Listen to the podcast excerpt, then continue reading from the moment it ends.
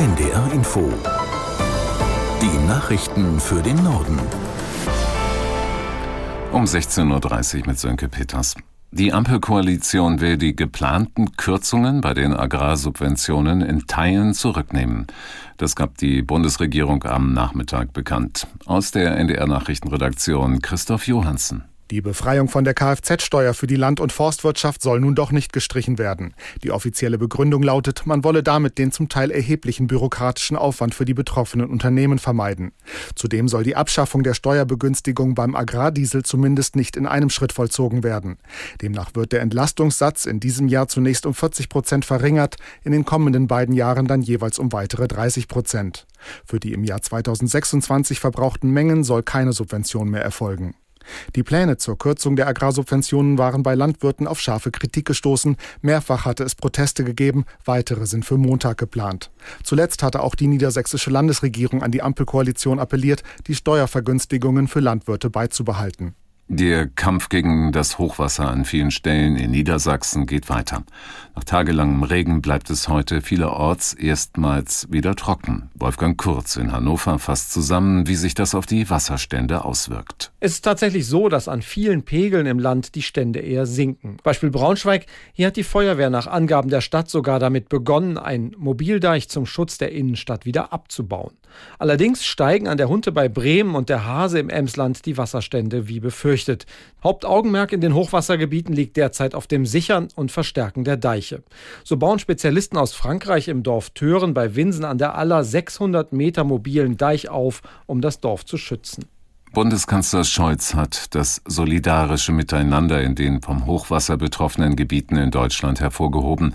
Bei einem Besuch einer Anlage für Sandbefüllung in Berger in Sachsen-Anhalt sagte Scholz den Menschen Unterstützung auch bei der späteren Beseitigung der Schäden zu. Natürlich ist das hier nicht nur ein Zeichen von Solidarität, das wir jetzt erleben, sondern dieser Geist der Solidarität wird auch hinterher gelten. Und wir werden niemanden alleine lassen. Das gilt für den Bund, das gilt für die Länder und für viele andere gemeinsam. Das gehört zu unserem Land dazu. Bundeskanzler Scholz. Die Kämpfe im Gazastreifen gehen auch heute unvermindert weiter. Gekämpft wird vor allem in Gaza-Stadt und Khan Yunis. Aus Tel Aviv, Julio Segador. Dennoch könnte die israelische Armee einen Strategiewechsel einläuten. Dani Danon, ein Abgeordneter der Regierungspartei Likud, erklärte, dass nun schrittweise die dritte Phase des Krieges im Gazastreifen eingeläutet werden soll. Eine Phase, die gezielt und präzise die Hamas-Kämpfer ins Visier nehmen soll und weniger die Zivilbevölkerung gefährdet. Dennoch ist die Lage gerade für die Zivilbevölkerung im Gazastreifen weiterhin katastrophal. Nach Angaben des UN-Palästinenser Flüchtlingshilfswerkes breiten sich in den überfüllten Straßen der Stadt Rafah im Süden Gazas Krankheiten in alarmierender Weise aus. UNRWA-Generalsekretär Philipp Lazzarini erklärte in den sozialen Medien, das palästinensische Volk sei angesichts der verheerenden Situation einer kollektiven Bestrafung ausgesetzt. Die Bundesregierung hat im vergangenen Jahr Rüstungsexporte im Wert von mehr als 12 Milliarden Euro genehmigt. Hauptempfängerland war laut vorläufigen Zahlen erneut die Ukraine. Allein für das von Russland angegriffene Land wurden nach Angaben des Bundeswirtschaftsministeriums Rüstungsexporte in Höhe von 4,4 Milliarden Euro genehmigt. Staatssekretär Giegold sagte, der neue Höchstwert für das Jahr 2023 sei eine direkte Konsequenz der sicherheitspolitischen Herausforderungen der Zeit. Die italienische Regierung dringt auf eine weitere Verschärfung des Asylrechts. Ministerpräsidentin Meloni erklärte, die Asylreform der EU sei keine nachhaltige Lösung in der Migrationspolitik.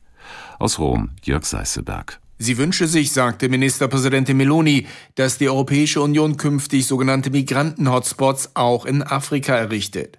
In diesen Hotspots, die bislang nur innerhalb der EU existieren, sollen Migrantinnen und Migranten registriert und darüber entschieden werden, ob sie Chancen auf Schutz in der Europäischen Union haben.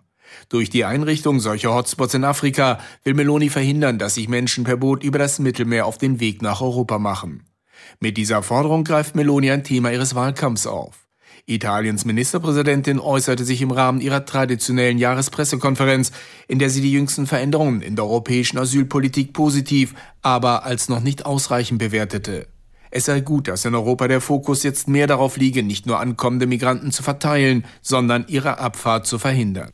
Mehr als 200 Bewohner eines Hochhauskomplexes in Göttingen klagen wegen Corona-Maßnahmen vor zweieinhalb Jahren gegen die Stadt.